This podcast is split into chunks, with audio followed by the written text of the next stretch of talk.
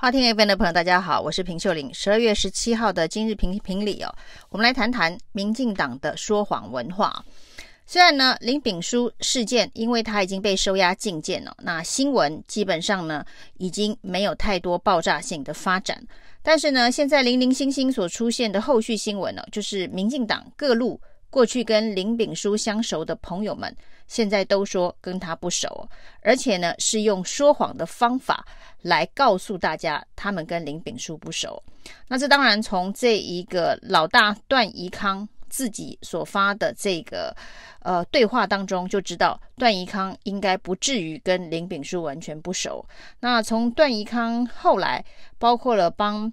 林炳书拿总统府挽联的范云。被发现呢，他曾经在餐厅里头跟他聚餐哦，而且主揪还是他林炳书做 C 位哦。另外呢，台北市议员许淑华明明就帮林炳书母亲告别式申请警力的慰安，但是呢，一开始是完全否认哦。那直到徐巧芯追出有公文，就是有白纸黑字下条子哦，这件事情呢，他就封口不再谈了。另外呢，最新爆出来的是民进党的立委吴思瑶。说跟这个林炳书不熟，结果呢，现在被丢出来的包括了他带着自己的狗跟林炳书合照，还有呢，他找林炳书跟徐慧芝一起喝咖啡，他又是主揪哦。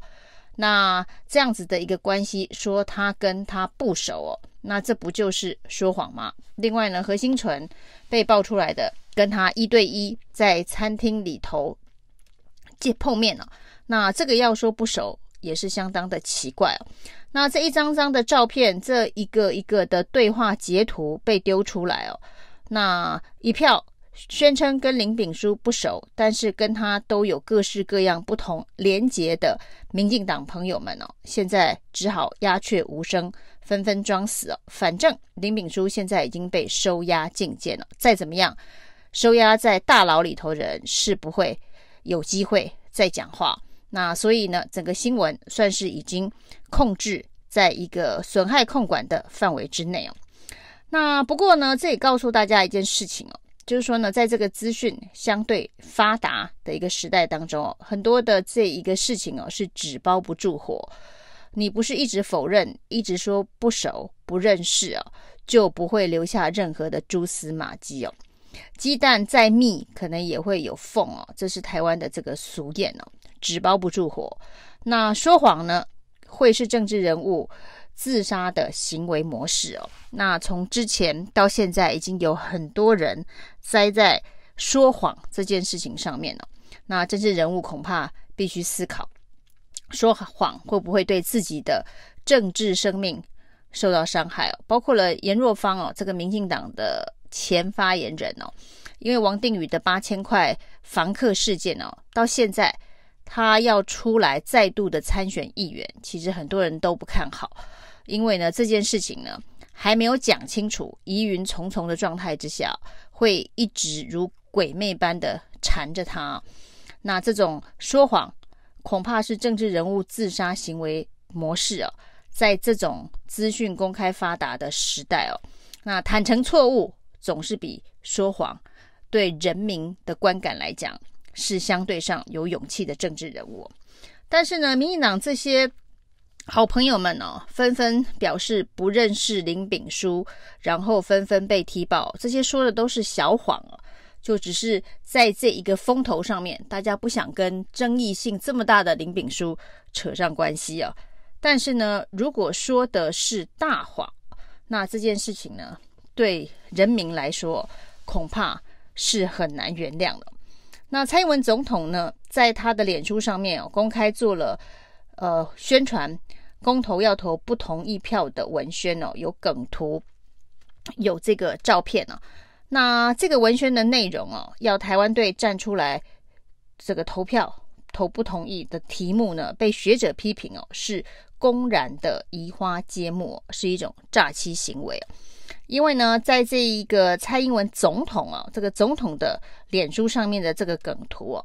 把这个四个公投案哦，其中呢反莱猪公投哦，他把它修改成叫做禁止美猪进口公投。反莱猪进口跟禁止美猪进口，这应该是两个不同的概念。因为在民进党自己的宣传版本当中，都就告诉大家哦，所有的美猪当中哦，只有百分之二十是使用来剂的饲料。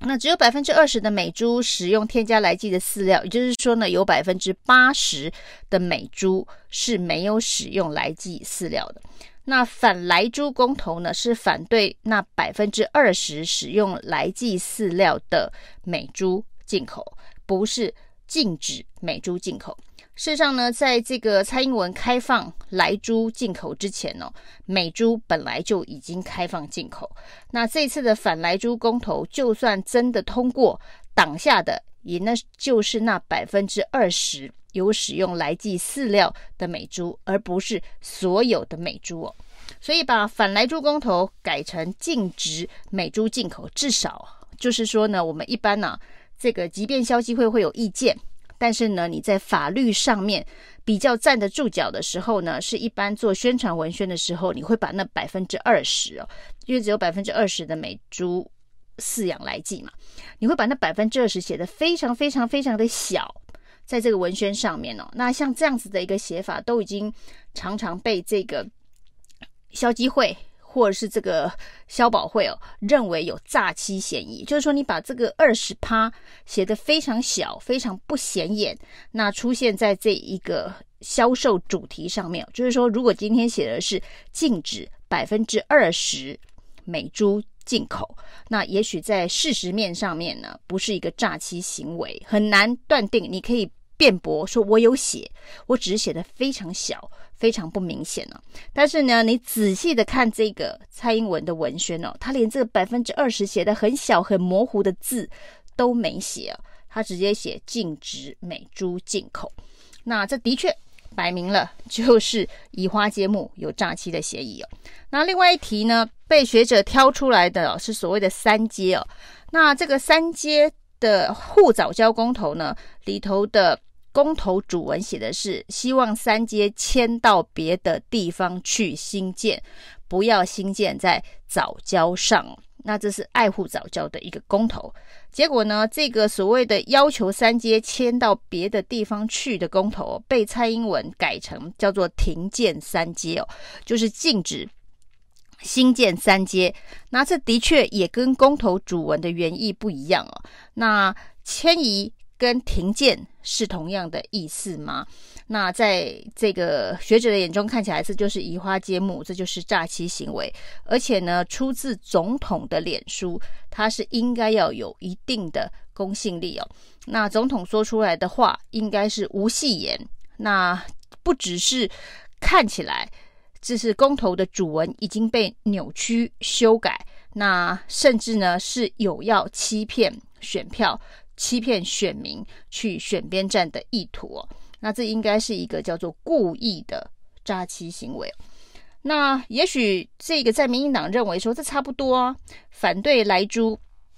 跟禁止美猪，我就说嘛，如果你真的要用美猪两个大字的话，你要放小小的二十趴，这个可以。表示说你为这个事实而负责，那你现在连这小小的二十趴都没写，只有说禁止美猪进口，那这个看起来这个文宣当然是告诉大家，所有的美猪都不得进口，不管你有没有使用来记哦，那这的确是一个非常明显而且非常恶意的错误。那迁移跟停建，这也是一个完全的不同的动词概念哦，那你这也是一个恶意的扭曲哦。那民党会说这差不多啊，没关系啊，意思大概就是差不多。反正呢，反对了莱猪哦，跟反美猪差不多，跟反美差不多，那跟亲中差不多。所以呢，这一个所谓的差不多、差不多的连结，就已经跟原本的意义已经十万八千里了。今天这个仔细的检视这个公投节目题目哦，也是我思故我在的一个思辨、深入讨论。以及呢，总统到底该不该为了催票而说谎而扭曲的一个道德标准的检验哦。在政治上面呢，如果民进党不希望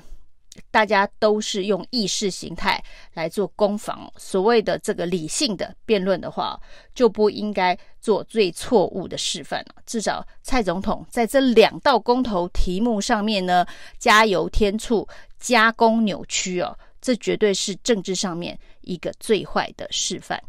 以上是今天的评评理，谢谢收听，谢谢收听，请继续关注好好听 FM，并分享给您的好朋友。